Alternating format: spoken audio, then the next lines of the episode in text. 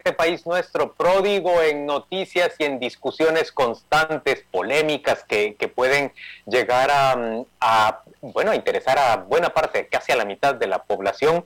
Ahora nosotros queremos traerle una nueva. Es posible verdaderamente, es, es dable que se ofrezcan alianzas entre los diferentes grupos que aspiran a administrar la Universidad de San Carlos durante los próximos cuatro años. Aquí viene la nota de, Henry Bean que nos presenta el panorama que se ha mostrado hasta ahorita en los diferentes cuerpos electorales de la Universidad de San Carlos y luego vamos a presentarles a don Luis Suárez, quien es candidato por el grupo Identidad San Carlista. Él es decano de la Facultad de Ciencias Económicas de la USAC y es una de las personas que ha logrado eh, obtener el respaldo de, de un considerable número de colegios electorales hasta este momento. Vamos a la nota de Henry.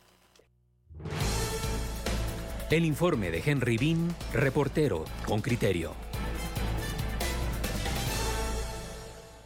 Hay expectativa inusual en la elección del próximo rector de la Universidad de San Carlos de Guatemala. El proceso es considerado atípico por los mismos participantes. Se lleva a cabo en pandemia y con ausencia de estudiantes en las aulas. Ha concitado mayor interés y participación de aspirantes, siete en total. Uno de ellos llegó apenas antes de la elección de los cuerpos electorales. Jordán Rodas, procurador de los derechos humanos, representante de SOS USAC. Esta última participación generó sorpresa pues apretó la contienda y semanas antes del día final y logra un empate con nueve cuerpos electorales con el candidato considerado oficial, Walter Mazariegos, decano de la Facultad de Humanidades y líder del grupo Innova. Otros dos que han logrado apoyo y empate con cuatro cuerpos electorales son Carlos Valladares, exsecretario general de la USAC, y Luis Suárez, de Identidad Sancarlista y decano de la Facultad de Ciencias Económicas. Nada está escrito, pero se empieza a dibujar el panorama cuando Rodas y Mazariegos adelantan al resto. La pregunta que surge es, ¿habrán alianzas? Con criterio llamó a Mazariegos, pero no respondió. Tampoco su comunicadora Isabela Rojas atendió. Jordán Rodas. Y muy abierto a dialogar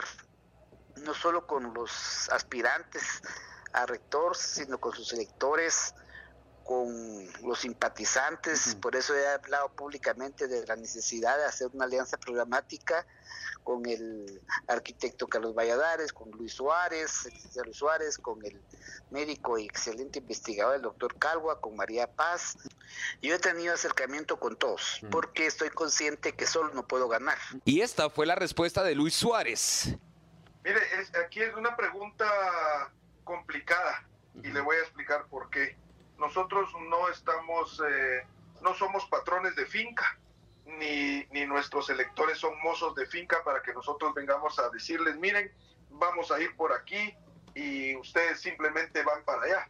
No, acá nosotros como, como demócratas, como eh, buenos eh, creyentes de la democracia, vamos a hablar con nuestros electores para que ellos sean quienes nos indiquen qué es lo que ellos consideran que es eh, pertinente para la universidad. En tanto, Valladares expresó. Nosotros estamos abiertos al diálogo, pero obviamente nosotros no lo vamos a hacer de forma individual, sino que ese es un consenso que se tiene que llevar a cabo con eh, cada uno de nuestros electores, porque al final los electores de cada una de las planillas que nosotros tenemos ganadas son académicos, son eh, profesionales o profesores o estudiantes todos que efectivamente pues tienen su propio criterio. Y si se incluyeron dentro de esta agrupación es porque creen en el planteamiento que hemos hecho. Y consideran pues que efectivamente eh, el perfil de lo que nosotros proponíamos es idóneo. Y antes de nosotros sentarnos a abrir una discusión, pues tenemos que hablar obviamente con ellos. Y en función de eso, pues eh, nuestro planteamiento es que tenemos que sentarnos al mismo nivel, independientemente con quién sea, para discutir una agenda programática. Y a la consulta a Rodas sobre una alianza, ¿a cambio de qué? Responde. Sin duda alguna, esa no es una repartición de pastel, sino que es más que todo, yo pienso, tener una actitud madura, un diálogo y hacer un acuerdo mínimo de cosas concretas que ayuden a rescatar de la universidad donde está. Algunas propuestas de los candidatos son Rodas, transparencia en la ejecución de gastos, Mazariegos, un centro de patente de productos, la construcción de tres pasos a desnivel en el periférico, Suárez, una iniciativa de ley para tener representación efectiva en las comisiones de postulación, mientras que Valladares propone lo contrario, sacar a la USAC de la agenda política, ya que cree que daña la academia y promueve la corrupción. En este momento, la universidad está en proceso de elección de los 34 cuerpos electorales, integrados por 100 académicos, representantes estudiantiles, docentes y colegios profesionales. Estos serán convocados al Museo de la Universidad de San Carlos el, próximo 27 de abril, día en que se elegirá al nuevo rector para el periodo 2022-2026. Aunque existen recursos legales que el candidato Suárez ha presentado, cinco en total, por alegar vicios en el proceso, como por ejemplo denegatoria de la inscripción de su planilla en humanidades. El presupuesto 2022 de la USAC es de 1.8 millardos de quetzales, cuenta con 187 mil estudiantes distribuidos en 10 facultades, 9 escuelas y 36 extensiones universitarias, sedes, centros e institutos. Henry Bean, Radio con Criterio.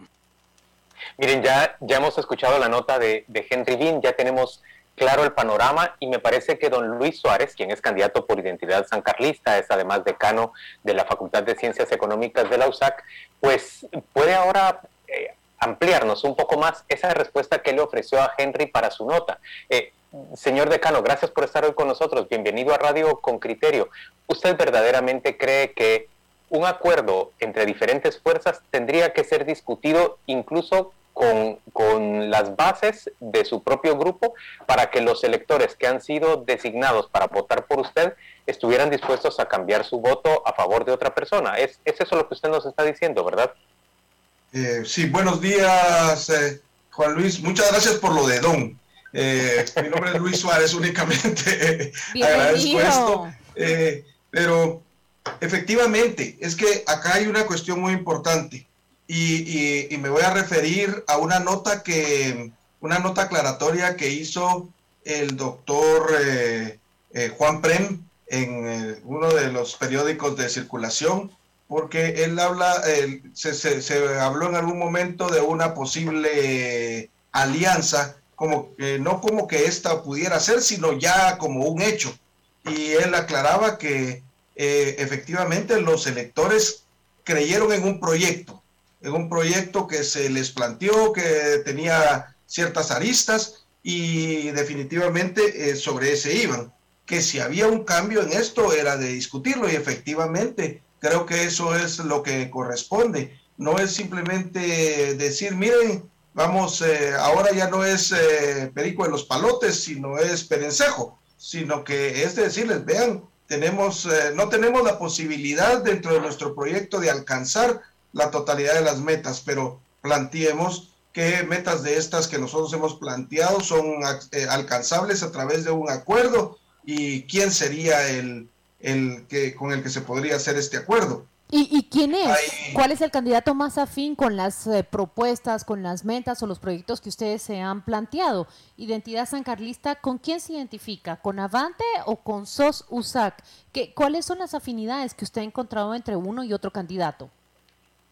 Creo que dentro de las afinidades eh, con el arquitecto Carlos Valladares ha habido siempre una sinergia muy importante. Es una persona con muchísimo conocimiento, es una persona que tiene pues eh, un, un, eh, un, programa de trabajo, una, una, un programa de trabajo muy afín al nuestro, que tiene muchas coincidencias y que ambos pues eh, hemos tenido una visión de Universidad de San Carlos. Creo que acá es una situación más que de personas, es institucional y la visión de ambos es institucional hacia la USAC.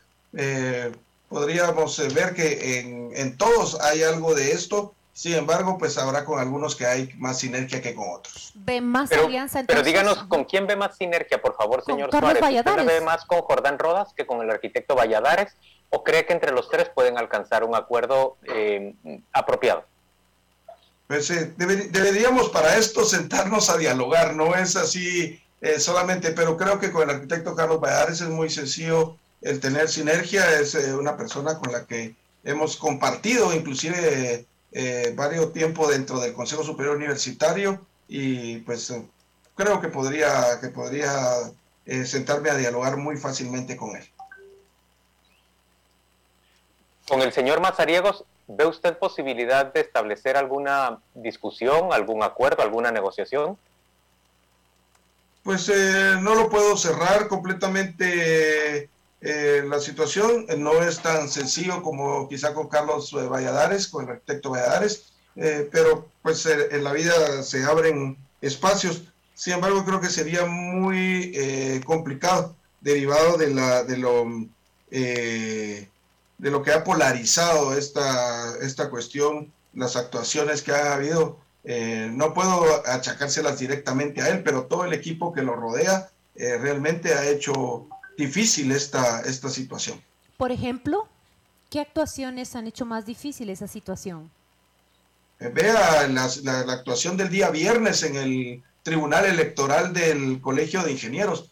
Creo que está llegando al tema de de rayar muy cerca de romper el orden jurídico, eh, cambiar de un día para otro las reglas del juego en las que cómo establecer la mayoría absoluta, cuando en la primera vuelta se toma tal y como lo manifiesta el artículo 14 de la ley eh, de colegiación profesional obligatoria, con únicamente los votos válidos y, para la segunda vuelta toman los votos emitidos, tomando en cuenta votos nulos y votos blancos. Entonces esto cambia completamente y, no lo, y no es algo que se haya hecho previamente, es algo que se hizo en el momento en que se dan cuenta que la mayoría absoluta nos favorecía. En ese momento desconectan la transmisión y hacen toda esta, esta cuestión, por eso le digo ya raya inclusive eh, con conductas delictuosas y de verdad usted protestó esa elección, ¿verdad? ¿Verdad, señor Suárez? Usted la protestó y se encuentra en medio de un litigio. El día sábado ya fue, ya fue solicitado por parte del juez el informe circunstanciado. Nosotros confiamos en la justicia, confiamos en, los órganos jurisdiccionales, creemos que, esto de verdad no, no, da para más, no da para otro lado. Eh, hay una norma clara que ellos quieran venir y hacer, pero más allá de la claridad de la, de la, de la norma, ¿cómo, es cómo interpreta uno que en, una, que en la primera vuelta se hace de una manera y en la segunda de otra. O sea, no pueden ni siquiera alegar desconocimiento. Eh, bueno, que, eh, tenemos claro ya que, descarta cualquier alianza con el candidato eh, Mazariegos, Walter Mazariegos, y que usted la ve más posible con el arquitecto Carlos Valladares. Ahora, eh, hábleme a, mí, ¿qué, ¿qué, es lo que proponen ustedes para, para, la USAC? ¿Cuál es el cambio esencial que necesita la Universidad San Carlos y que eh, los dos proyectos unidos propondrían? Pues eh, vea, el, una de las cuestiones para nosotros fundamental es el tema eh, del presupuesto de la Universidad de San Carlos, que por cierto se habló de 1.8, el amigo Vin y estamos hablando de un millón novecientos, eh, millones de quetzales. Estamos hablando más de 1.9 millones de quetzales realmente, aunque el presupuesto que la universidad necesita es 618 millones más arriba de esto. Y eso solamente para cumplir con los compromisos eh, preexistentes. Entonces, eh, no hablamos de crecer, no hablamos de carreras nuevas, no hablamos de apoyar a los centros universitarios con todas las eh, carencias que tienen, de apoyar a las escuelas no facultativas con esas carencias que, eh, son tradicionales ya por años y algunas de las necesidades que también las facultades tenemos. Pero creo que quienes más están embuidos en este tema de las carencias son centros universitarios y escuelas no facultativas. también tenemos en común el hecho de querer ver nuestra universidad con un eh, de una manera más eh, académica, con mayor eh, porcentaje de investigación, que el porcentaje del presupuesto que se dedique a investigación no sea apenas del 2%, sino que pudiéramos llegarlo al 5 o inclusive al 10% como se utiliza en universidades que han alcanzado un nivel importante de investigación. Bueno, hay tantas cosas que la cobertura se pudiese llevar a, un mayor número de guatemaltecos. Recordemos que la educación superior en este país es un privilegio cuando apenas el 3% de la población guatemalteca tiene acceso a la educación superior. Entonces hay tantos eh, eh, temas en común que debiéramos de tomar en cuenta para poder tener una mejor USAC. En este sentido, eh, decano, ¿qué pasa también con la corrupción? En los últimos años la USAC se ha visto envuelta en procesos penales e investigaciones por posible mal manejo de fondos. Eh, ¿Cuál es la propuesta allí y cómo se puede evitar que este problema siga empeorando? Ah, tenemos que utilizar todas las herramientas necesarias para el combate a la corrupción. Acá hay una cuestión muy importante. Aquí hay eh, una de las eh, ofertas de este su servidor. Son 30 años de servicio en la administración pública, en donde conozco claramente ambos lados, estuve 10 años en Contraloría General de Cuentas y estuve 20 años eh, ejecutando presupuesto y todo en el área administrativa financiera, coordinador administrativo financiero en el Parque de la Industria, en Coperex, eh, jefe de compras de bienestar social, jefe de recursos humanos del INGUAT, gerente del Ministerio de Economía, director general administrativo del Ministerio de Energía y Minas. O sea, conozco realmente cómo funciona el, eh, aparato estatal en todas sus dimensiones. Inclusive durante algún tiempo estuve dando una capacitación que se denominaba eh, aplicación homogénea de la ley de contrataciones del Estado. O sea, yo conozco realmente el tema y creo que podría ser eh, el rodearse de, personas también que eh, han demostrado su probidad y transparencia haría un eh, muy especial, una muy especial posibilidad de llevar a cabo este tipo de, saneamiento de nuestra ejecución presupuestaria. Licenciado, Suárez, ¿usted estaría, por ejemplo, de acuerdo con que, con que se use el SICOIN y Guatenóminas en la Universidad de San Carlos?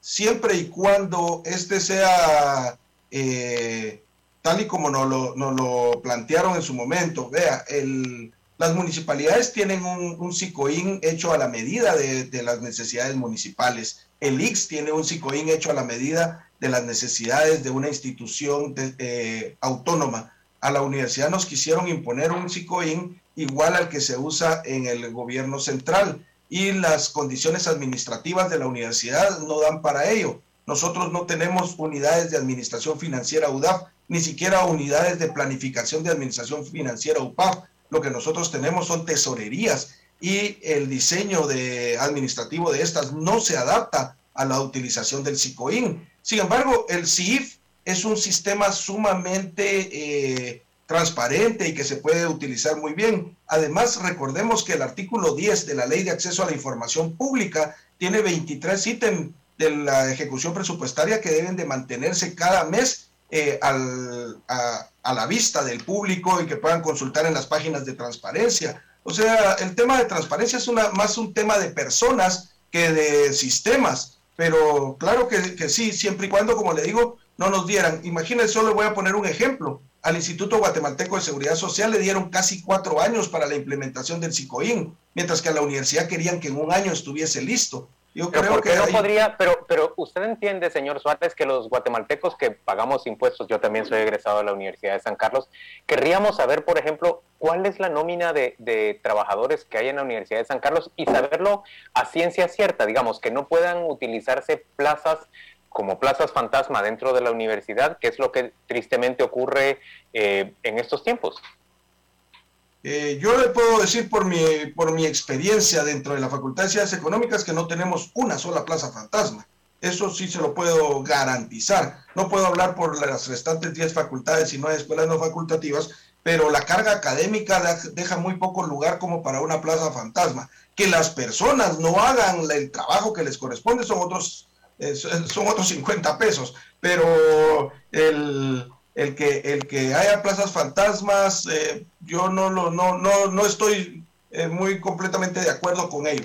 Ahora, Guatenómina, el, el asunto es que usted a través del usuario prensa-prensa, usted puede acceder a cada una de las eh, revisiones que quiera hacer dentro de esto. Y esto se podría hacer también dentro del, dentro del CIF, del Sistema Integrado de Información Financiera. Ahora bien, el problema básico para nosotros es que en el primer año de implementación del SICOIN dentro de la universidad, nuestros tesoreros, y estoy hablando de 72 unidades ejecutoras, todos tuvieron hallazgos relacionados con lo que es la segregación de funciones. derivado a que la forma administrativa de nuestras tesorerías no se adapta al SICOIN. Y entonces, le voy a poner un ejemplo. Nosotros no tenemos eh, área administrativa dentro de esto. Entonces, resulta que compras y, e inventarios en el SICOIN se trabaja desde el área administrativa, mientras que compras e inventarios con nosotros está dentro de la tesorería.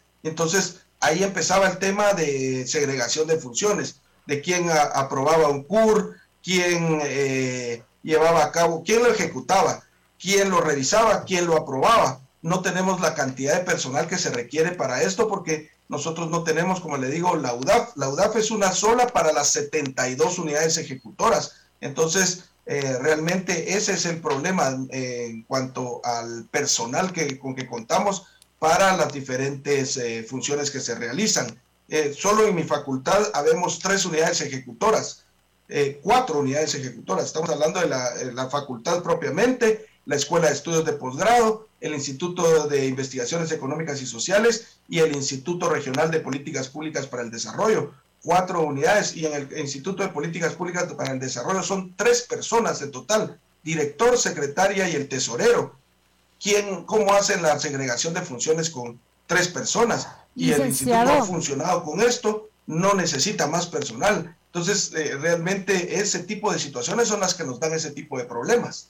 Licenciado, una última pregunta. Estamos por cerrar este segmento, pero yo no puedo eh, dejar de preguntarle qué debe pasar con la elección del representante del Consejo Superior Universitario ante la Corte de Constitucionalidad. Han eliminado la decisión que se tomó en ese cuerpo eh, electoral.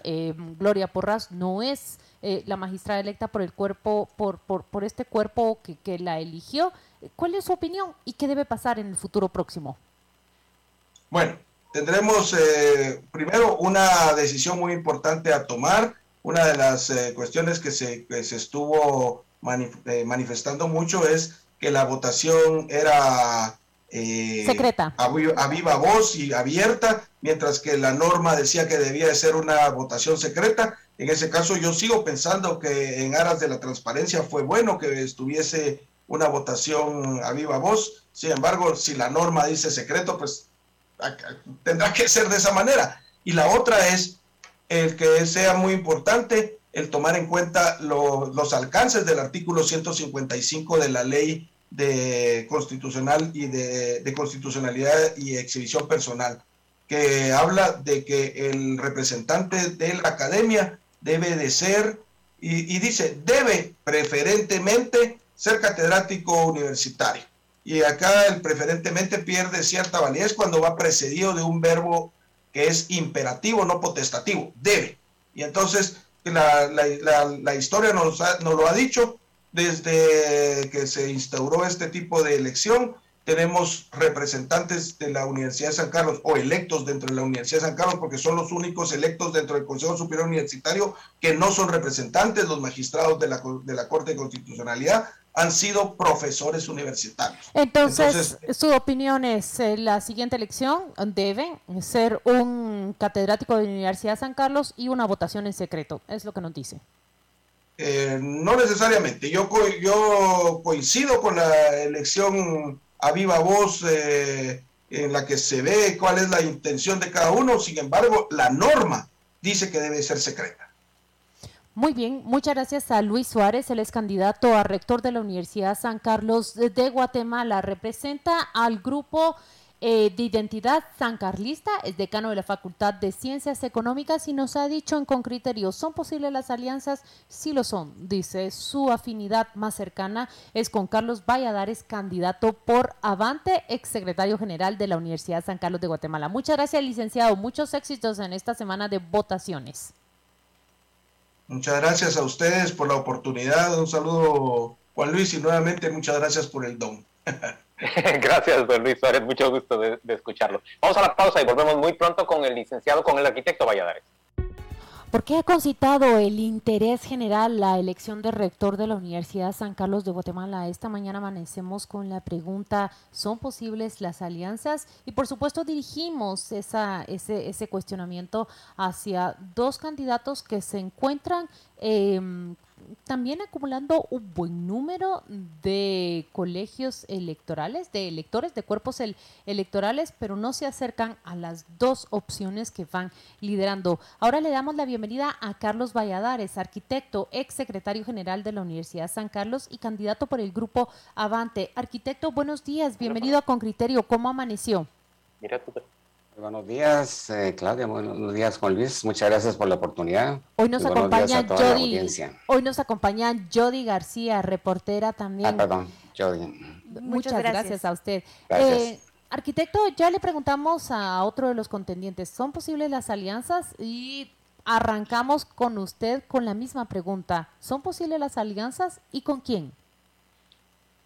Sí, yo quisiera partir pues por mencionar que nuestro proyecto, como lo hemos manifestado, busca sentar las bases de cambio hacia una universidad inclusiva, moderna, modelo con respeto a los derechos humanos, la igualdad de género, la multiculturalidad, la salud y el ambiente, comprometida con elevar la calidad académica, la tecnología y la producción de conocimiento con incidencia para hacer esas transformaciones necesarias en el país y todo eso con la transparencia en la ejecución del gasto. Nosotros priorizamos mucho la investigación precisamente para ello y hacemos ver que se tiene que trabajar sobre la reforma universitaria en el próximo periodo. La USAC pues, no puede esperar otros cuatro años para efectivamente que se generen esos cambios. Y ante una posible alianza, pues porque nuestro proyecto es colectivo y no individual, eh, siempre estamos abiertos al diálogo y eso lo hemos expresado muchas veces, pero estos aspectos que mencionamos de nuestra agenda programática son irrenunciables, es decir, tendríamos que entrar a un diálogo con las otras organizaciones para buscar la mejor alternativa, pero que concluyamos que en cuatro años podemos lograr estos cambios necesarios, eh, presentar las bases de cambio para hacer estos, estos cambios que hemos mencionado y dejar una agenda para los siguientes años, eh, dado que efectivamente nosotros hemos manifestado que vamos solo por, somos un proyecto académico y vamos solo por un, por un periodo. Nuestro interés es netamente la transformación y privilegios de la academia sobre la politización y alguien más puede ocupar el cargo después de, eh, de que nosotros dejemos sentadas estas bases de cambio. Es decir, arquitecto, pero, no me responde mi pregunta. No, no, no me responde mi pregunta, perdón. no, no, no ha respondido mi pregunta. Eh, ¿Son posibles las alianzas y con quién son posibles las alianzas? Como les digo, son nuestras alianzas son posibles en función de que eh, nosotros podamos establecer esta agenda necesaria de transformación de la universidad, lleguemos a consensos con las otras agrupaciones que eh, efectivamente tengan ese mismo interés y que obviamente eso no es una cuestión que lo puede decir una persona, sino que es todo el equipo de, los, de las y los electores que efectivamente han confiado en este proyecto y con ellos es que tenemos que trabajar para este posible eh, acuerdo que tenemos que dar con otras organizaciones. Con Walter Pero por ejemplo, en el, en el licenciado Suárez de la Facultad de Ciencias Económicas, eh, la posibilidad de alcanzar un acuerdo en torno a la despolitización, dice usted, de la Universidad de San Carlos, cuando él pareciera haber tenido una trayectoria justamente rumbo a la politización. Sí, por supuesto. Hay, aspectos que tenemos que ver a, algunos consensos y algunos acuerdos intermedios para poder tener gobernabilidad dentro de la Universidad de San Carlos. Eh, pero por supuesto sabemos que hay cosas que podemos nosotros cambiar al corto plazo, otras tendrán que hacerse a mediano plazo. Pero lo que sí pediríamos es que cualquier aspecto que no podemos transformar al corto plazo, lo hagamos con la ética y valores que demanda nuestra universidad. Y porque por supuesto si nosotros pretendemos hacer cambios incluso a propuestas de enmiendas a la Constitución para modificar el sistema de las comisiones de, postulación, mientras eso llega tenemos que buscar esos acuerdos para que eh, quienes sean designados y quienes participen dentro de ese proceso sea con toda la ética y los valores que emana nuestra universidad. Y para eso pues tenemos que hacer algunos cambios de normativas internas que no implicarán pues estos ajustes hacia el exterior. Pero yo creo que se pueden llegar a, estos acuerdos, a estos consensos por la gobernabilidad de la universidad con las distintas organizaciones que puedan tener esa voluntad de cambio y transformación que necesita nuestra universidad. ¿No es con Walter Mazariegos entonces su alianza? ¿Perdón? Su alianza es con Walter Mazariegos. Es que eh, yo, planteo la pregunta porque no es Walter Mazariegos. ¿Es acaso Jordán Rodas? No, mire, eh, definitivamente yo creo que lo que se ha visto pues es que necesitamos una universidad que no esté, eh, y lo, han, lo han expresado nuestros electores, los extremos pueden ser dañinos para la universidad. ¿Usted considera entonces un extremo a Walter Mazariegos y otro extremo a Jordán Rodas? Sí, efectivamente, pues eh, uno representa el statu quo de esos intereses fácticos que existen y que tienen intereses eh, ajenos a la academia y les interesa precisamente estar dentro de ese mapa de poder y de ahí se han dado esos, estos hechos de corrupción y por supuesto podemos dialogar con eh, integrantes eh, de los cuerpos electorales de ellos, pero no necesariamente con la persona pues que autocráticamente está conduciendo en este momento una unidad académica y, lo quiere reproducir y lo está reproduciendo entre la Universidad de San Carlos. Mire, ¿y por qué considera usted un extremista a Jordán Rodas? ¿Podría explicarse? No, dijéramos que el, el, el asunto es que nosotros no queremos que nuestra universidad en determinado momento sea también una plataforma, aun cuando haya algunas coincidencias ideológicas. No podemos permitir que nuestra universidad pueda ser una plataforma de cara a los eventos electorales del año entrante. Y por ahí se visualiza pues que esto puede suceder eh, si efectivamente eh, se deja, deja, deja, seguir el rumbo como hasta el momento se ha dado. Eh, yo creo que podemos llegar a pues a un diálogo abierto, de frente, frontal y, eh, bajo las mismas condiciones, porque nos ha parecido abusivo también la forma como nos han invitado a que nosotros nos unamos a SOSUSAC sin eh, tomar en cuenta pues que somos un conglomerado que tenemos eh, pues obviamente, como dice el programa, criterios para conducir la Universidad de San Carlos. Y tenemos un posicionamiento, tenemos un plan de trabajo que lo venimos elaborando desde hace rato, pues, eh, eh, y bueno, han tomado elementos de, distintos eh, planes, pues, efectivamente, pero no cuentan con un documento escrito como lo tenemos las organizaciones que hemos estado trabajando en esto. Y nos pareció, pues, digamos, un poco agresivo la forma en donde nos, incluso hay un comunicado que sacaron donde nos piden que nos adhiramos eh, de forma prepotente, haciendo ver que nos exigen que nos adhiramos a ese, a ese movimiento por rescatar a la Universidad de San Carlos, cuando yo creo que la forma de hacerlo tiene que ser de otra, de otra forma. Además, la forma como eh, condujeron esa, esa, como se incursionaron dentro de ese proceso de elección, fue también con agresión y difamación hacia mi persona y a gente de nuestra agrupación. Entonces, si queremos llegar a un diálogo, tenemos que limpiar también esas, esas asperezas que se han generado dentro de este proceso mismo. Eso, eso suena muy comprensible, señor Valladares, pero entonces lo que entiendo es que eh, ustedes... Carlos, Carlos Valladares, no, no Muy bien, Carlos, muchas gracias. Eh, seguramente yo soy mayor que Carlos. Eh, a ver, Carlos, pero el punto es que... No, no importan las edades aquí en estos, lo que pasa es que... Carlos, vamos a ver muchas veces si nos hemos visto en estos programas y creo que tenemos que tener la suficiente confianza para ya Así será. Nos vamos a ver por mucho tiempo más. Carlos, el punto entonces es que ustedes desconfían de la posibilidad de que Jordán Rodas utilice la Universidad de San Carlos como una plataforma mm, política electoral, pero no se corren al no negociar ustedes con él o al no incluirlo cuando ha surgido como un movimiento que ha gozado de respaldo dentro de la universidad, no se corren el riesgo incluso de que él logre atraer a mucha más gente y en la elección del 27 de abril consiga hacerse elegir incluso a pesar de, los decanos de economía o de arquitectura y, logre la mayoría.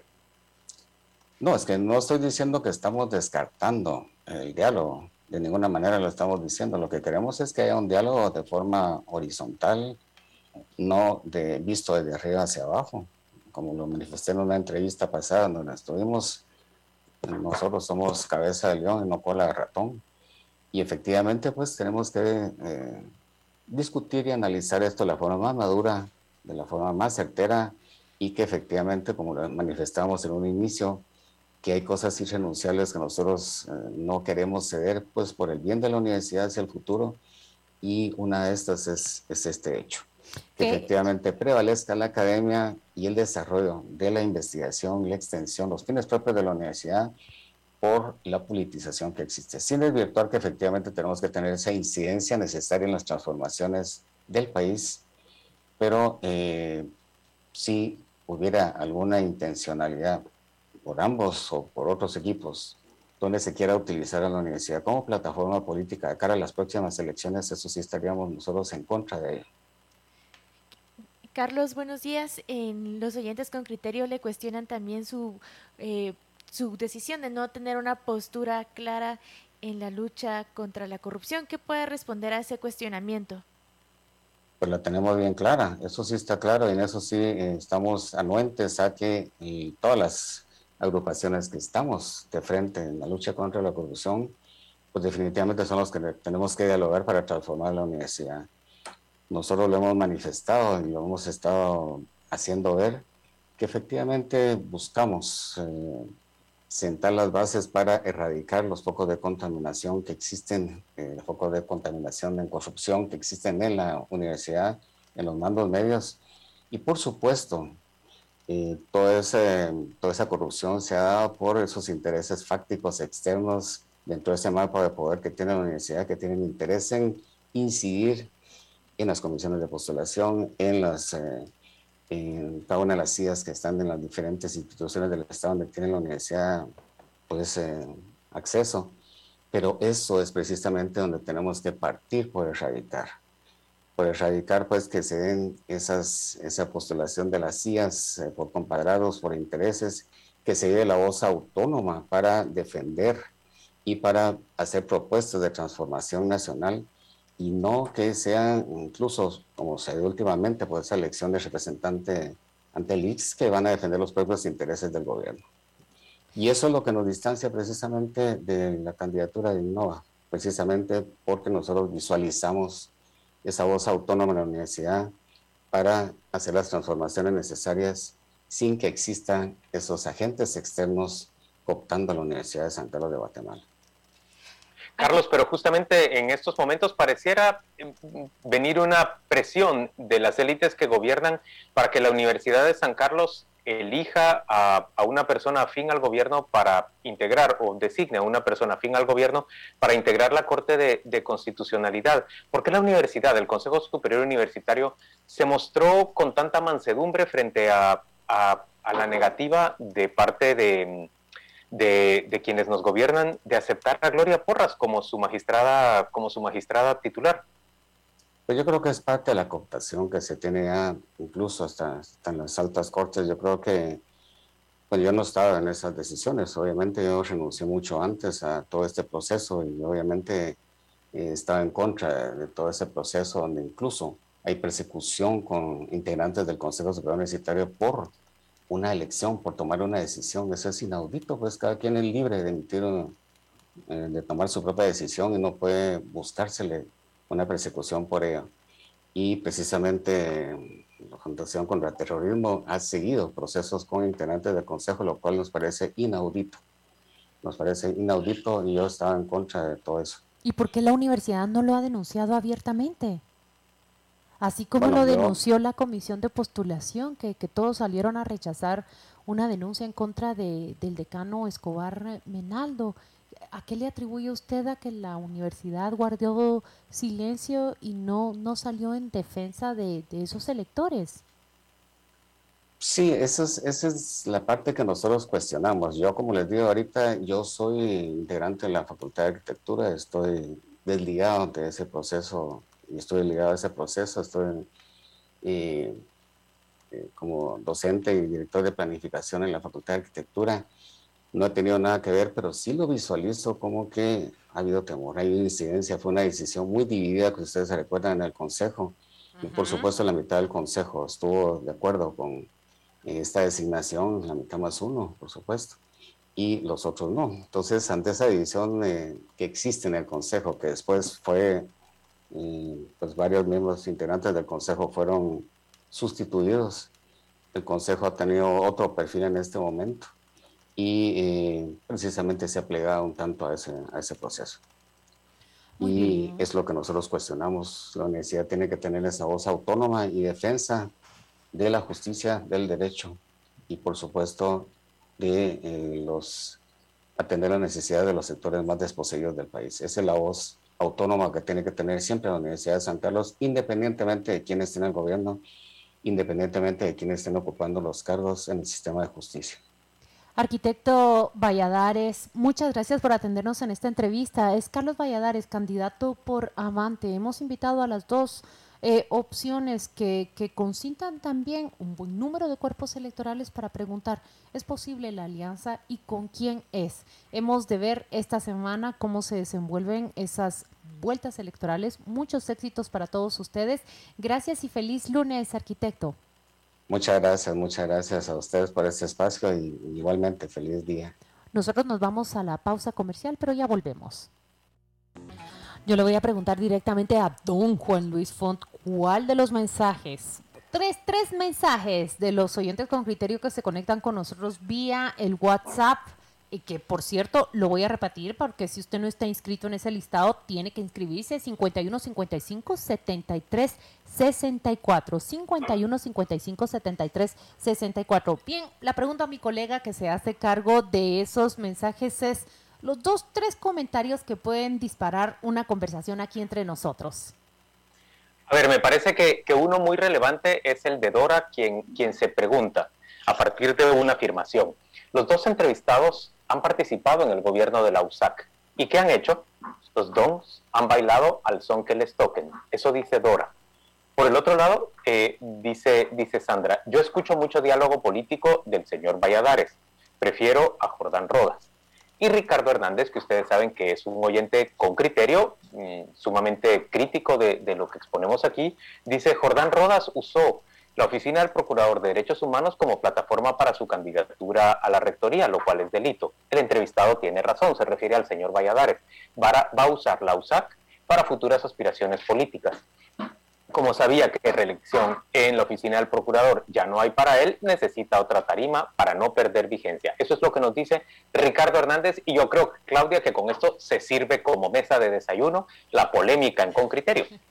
A mí lo que me, pareció clarísimo de los 12 entrevistados es que ninguno citó a Jordán Rodas como su alianza posible. Si dijeron Mazariegos, no es. Allí no es allí no queremos, pero más bien se miran como eh, más cercanos a negociar consigo mismos. Y la pregunta es si eh, la persona que, que, de verdad surgió, que el candidato sorpresa, que es Jordán Rodas, puede conseguirlas todas consigo sin estas alianzas. Si ese gusto y esa proclividad que, por ejemplo, eh, nos decía la carta del Faro esta mañana, que yo se las leí, esa decisión de los electores, ya sea a nivel nacional, local o en una institución, también le apuesta por aquel que, que, surgió como sorpresa. No le voy a llamar outsider porque ya alguien nos ha corregido y nos ha, dicho, miren, es un error creer que él es un outsider cuando él viene de una participación activa en el Centro Universitario de Occidente. Me refiero a Jordán Rodas. A mí me llama la atención que aunque los dos candidatos hablaron sobre corrupción, pues los oyentes no les creen este discurso. Un comentario de Katy Alvarado dice, tan bonito que se escucha hablar de corrupción como si todos ellos no llevaran años ahí metidos sin cambiar nada. Y un comentario más de Osvaldo Ramos dice, transformar, elevar, cambiar, ya es lo mismo y lo mismo. Aquí también tenemos otros otro tipo de comentarios. Dice Fernando García, y yo, lo comparto, también me quedó muy claro. Dice, eh, nadie quiere hacer una alianza con Jordán Rodas. Eh, y Rodas sabe que solo no podrá. Así que quizás SOS debe descartar a Rodas y unirse a la alianza de Suárez y Valladares. Bueno, tendremos que ver. Dice Andrés González, honestamente Jordán debe dar un paso a un lado, impulsar a alguien más como Suárez, aunque Andrés González se da cuenta que eh, Jordán Rodas se ha convertido en el segundo candidato de esta contienda. Él junto con Mazariego son quienes se están disputando, digamos, el mayor número de cuerpos electorales. Dice Luz de María Soto, creo que excepción de Jordán Rodas, todos son coyotes de la misma loma. Ah, este lo has leído, ¿verdad? No. no, lo iba a leer. Aquí hay uno de Sandro Ortiz que me parece relevante. Pareciera que el Consejo Superior Universitario, y lamento mucho decirlo, está emulando al, al Congreso actual. La mejor académica se ha quedado atrás la mejora académica, perdón, se ha quedado atrás por la situación política. Y no se vale porque la academia generará políticos más capaces y más honestos, mientras que la política les va convirtiendo en títeres. Hace unas semanas se entrevistaron en Concriterio a un estudiante y yo solamente escuché a alguien sin una postura a favor de lo que la USAC ha defendido todo el tiempo es un honor estar en la universidad y estos señores lo están acabando también. Así nos dice Sandra Ortiz. Y Luis piensa que el arquitecto Valladares esquivó todas las preguntas y no dio una sola respuesta clara. Ahora, Jody y Claudia, yo pienso que, a ver, yo veo de parte del señor Suárez y de parte del señor Valladares un cierto enojo hacia la irrupción de, Jordán Rodas en el proceso electoral que para ellos pudo haber sido más beneficioso si no hubiera estado esta figura, digamos, disruptiva. Pero en términos reales, eh, es Jordán Rodas quien ha supuesto, digamos, un cambio real en la situación de, la elección de rector y me parece que es inevitable que alcancen un, acuerdo por lo menos parcial con él, para si, si uno de ellos quiere hacerse elegir pero me parece que la corriente de, Jordán Rodas, la que adversa el statu quo adentro de la Universidad de San Carlos, que ellos dos representan por lo menos parcialmente, eh, tiene muchas posibilidades de salir adelante, incluso sin un acuerdo con los, con los decanos. Eso sería lo, interesante, ¿verdad? Si, si él puede lograrlo aún sin los acuerdos. Me llama la atención qué implicaría realmente para la universidad si se logran estos acuerdos, o sea, habría un cambio si Jordán Rodas no gana, pero logra hacer una negociación? ¿Cómo lo ven ustedes? Bueno, me parece que, que, sería positivo igualmente para la Universidad de San Carlos, pero la pregunta es, eh, ¿cómo garantizaría, digamos, que se produzcan esos cambios o que se, se garantice la autonomía también de la Universidad de San Carlos frente al, al, a la alianza gobernante? Es que ese es el punto concreto, que la Universidad de San Carlos en estos momentos pareciera estar jugando un papel de acólito o por lo menos de, silencioso borrego frente a, lo que hacen, a lo que hacen los gobernantes. Yo les estoy diciendo ahora, mis compañeros de Con Criterio, a partir de lo que nos ha dicho el arquitecto Valladares, que tenemos que salir rápidamente, Jody, a hacer una investigación. En realidad, se ha producido cambios en la integración del Consejo Superior Universitario desde que este Consejo eligió a Gloria Porras y desde que el grupo gobernante logró eh, paralizar la integración de Gloria Porras a la Corte de Constitucionalidad, porque si se produjeron esos cambios adentro del Consejo Superior Universitario, podría ser que los oficialistas, los, los de la Alianza Gobernante, estén tratando de garantizar que en una nueva votación, esta vez secreta como la quieren ellos, simple y sencillamente Omar Barrios o cualquier otra persona, digamos, de la alianza, de la alianza que, que nos gobierna, consiga llegar a, a la Corte de Constitucionalidad y de esa manera tomen el control completo, que, ya lo tienen por, por mayoría más que absoluta. Mira, pero también eh, sí, me, me, llamó la atención em, la pregunta y la respuesta, ¿verdad? De, de esa pasmosidad o ese silencio del Consejo Superior Universitario ante las denuncias. El arquitecto lo dijo claramente, es que miren, aquí también la Fundación del Terrorismo nos ha denunciado y las consideramos completamente fuera, fuera de lugar. Supongo que el Ministerio Público ha, dado paso, camino a esas denuncias, pero poco se ha logrado establecer en dónde se encuentran y hasta dónde eh, llegarán. Una manera también de presionar esa nueva elección de magistrados por un lado. Y por el otro, yo sí noto que los oyentes con criterio están em, con, con, las respuestas de los, de los dos candidatos entrevistados, tanto el arquitecto eh, Valladares como el licenciado Suárez, los están identificando, digamos, como los candidatos más parecidos, los candidatos más parecidos y más proclives a hacer la alianza em, entre, entre sí. Y también veo que hay muchas reacciones eh, pidiendo de que el candidato Jordán Rodas se mantenga al margen de las negociaciones. El comentario de Ramsés Hernández dice, Jordán no se debería unir a ninguno, aunque pierda.